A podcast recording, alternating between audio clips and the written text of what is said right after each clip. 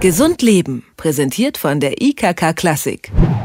Sie tragen uns Tag für Tag durchs Leben und doch schenken wir ihnen oft nur wenig Beachtung. Wir quetschen sie in enge oder hohe Schuhe, lassen sie schwitzen und gönnen ihnen nur selten ein bisschen Luft. Unsere Füße müssen einiges mitmachen. Wer einmal nicht mehr laufen konnte, weil ihn eine große Blase am Fuß plagte, der weiß, ohne gesunde Füße geht gar nichts mehr. Genau deshalb sollten wir sie hegen und pflegen und wie unsere Füße lange gesund bleiben und was man dafür tun kann, das fragen wir Maximilian Rudert.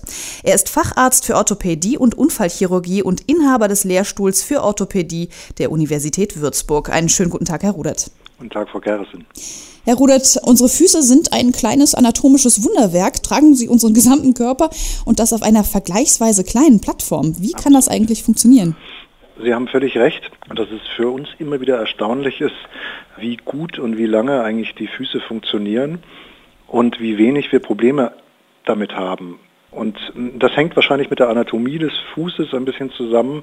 Die meisten von Ihnen wissen wahrscheinlich nicht, dass der Fuß aus 26 bis 28 einzelnen Knochen besteht. Und die sind so gut aufeinander abgestimmt und mit so vielen Gelenken untereinander verbunden, dass sie wahnsinnig viel von der Last, die wir täglich auf den Fuß geben, auffangen können. Und dass die Füße ja mal schmerzen, das hat wohl jeder schon mal erlebt. Ähm, es kann ja auch alle möglichen Ursachen haben. Eine Blase, die falschen Schuhe oder ein eingewachsener Nagel. Ab wann muss ich denn zum Arzt gehen wegen schmerzender Füße? Das ist pauschal natürlich ein bisschen schwierig zu beantworten. Prinzipiell kann man sagen, dass wir unsere Füße durch die Zivilisation natürlich ganz anders gebrauchen, als das früher der Fall gewesen ist. Das heißt, Schuhwerk kann durchaus ein Problem sein, aber ich möchte mal meinen, das weiß jeder selbst.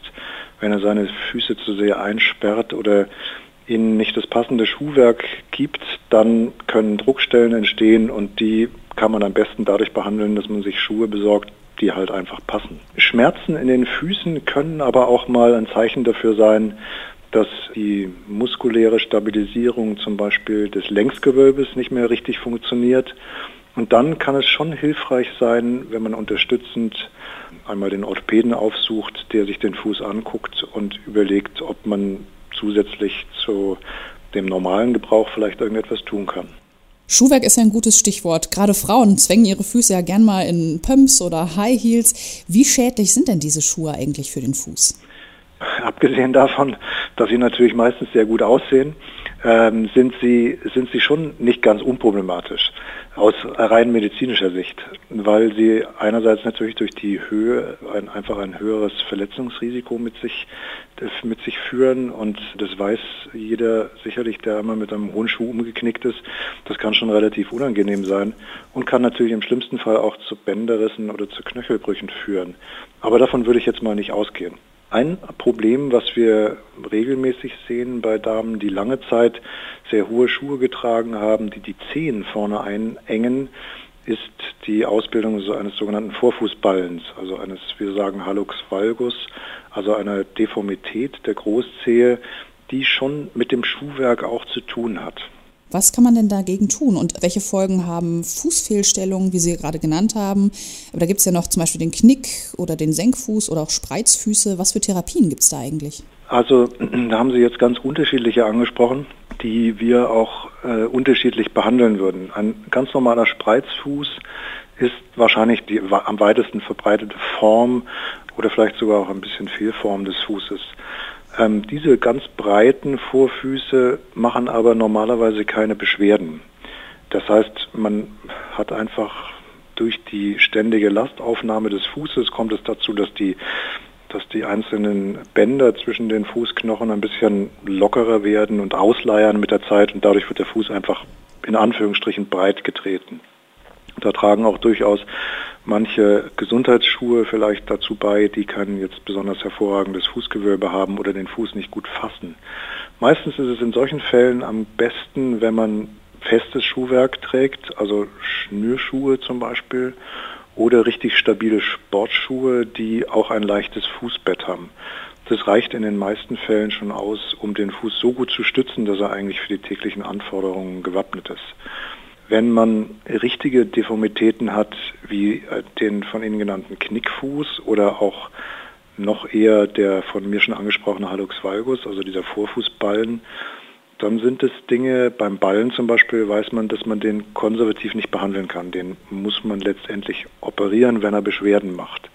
Wenn er keine macht, ist er nur ein ästhetisches Problem, dann muss man gar nichts machen. Jetzt gibt es ja eine Krankheit, nenne ich es mal so, die wahrscheinlich jeder kennt. Gerade jetzt im Winter sind unsere Füße immer wieder eingepackt mit dicken Wollsocken und derben Winterschuhen. Schweißfüße sind da keine Seltenheit. Was kann man denn dagegen tun? da, haben Sie, tut mir leid, da haben Sie den falschen, da haben Sie den falschen interviewt. Gegen Schweißfüße, ich weiß es nicht, ehrlich gesagt. Also ich glaube, dass manche Schuhe und manche, wahrscheinlich auch manche Socken eher dazu führen, dass man Schweißfüße bekommt. Ich bin persönlich der Meinung, Schweißfüße per se sind ja auch an sich nicht so schlimm. Schlimm werden sie eigentlich nur dann, wenn sie mit Bakterien noch irgendwie in Verbindung kommen und dann anfangen zu riechen. Und das sollte man schon vermeiden. Aber dazu würde ich mal meinen, gehört einfach eine normale Fußpflege dazu und dass man halt seine Füße sauber hält und vielleicht sie auch immer mal in die Hand nimmt und mal eincremt und knetet und sie als äh, wichtigen, extrem wichtigen Teil seines Körpers betrachtet, der einfach, weil er so weit weg liegt, zu oft vernachlässigt wird.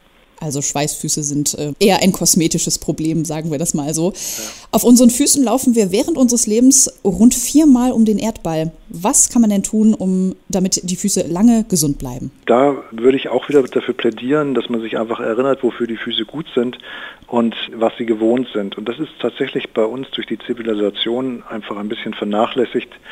Das Beste, was man für Füße tun kann, ist eigentlich auf weichem Boden laufen und das auch möglichst dann ohne Schuhwerk. Also zum Beispiel das Optimale ist eigentlich das, das Laufen am Strand, was jeder kennt, was aber für uns nicht ganz ungefährlich ist, weil wir auch wissen, dass wir dann den Fuß, wenn er das nicht gewohnt ist, durchaus auch einfach überlasten können kurzfristig. Also man muss da schon langsam rangehen, aber das ist das, was man eigentlich für den Fuß am besten machen kann, weil er dann langsam seine Muskeln aufbaut, die das Längsgewölbe aufrechterhalten und die dann die ganzen Bänder schonen und dann kommt es auch nicht zu einem späten Plattfuß, den ja, unter dem ja viele Menschen leiden. Also einfach benutzen, benutzen, benutzen und möglichst eigentlich auf unebenem Boden, so dass die ganzen einzelnen Fußmuskeln alle verwendet werden und wir den Fuß nicht zu sehr in irgendein Korsett sperren. Also sozusagen Sport für den Fuß. Genau. Ja, Sport für den Fuß, ein bisschen äh, Kosmetik und vor allem das richtige Schuhwerk, das empfiehlt der Facharzt für Orthopädie und Unfallchirurgie und Inhaber des Lehrstuhls für Orthopädie der Julius-Maximilians-Universität Würzburg über den Träger unseres Körpers, nämlich unsere Füße. Vielen Dank für das Gespräch, Herr Rudert. Gerne, Frau Gersen. Gesund Leben, präsentiert von der IKK Klassik, gibt es auch zum Nachhören als Podcast.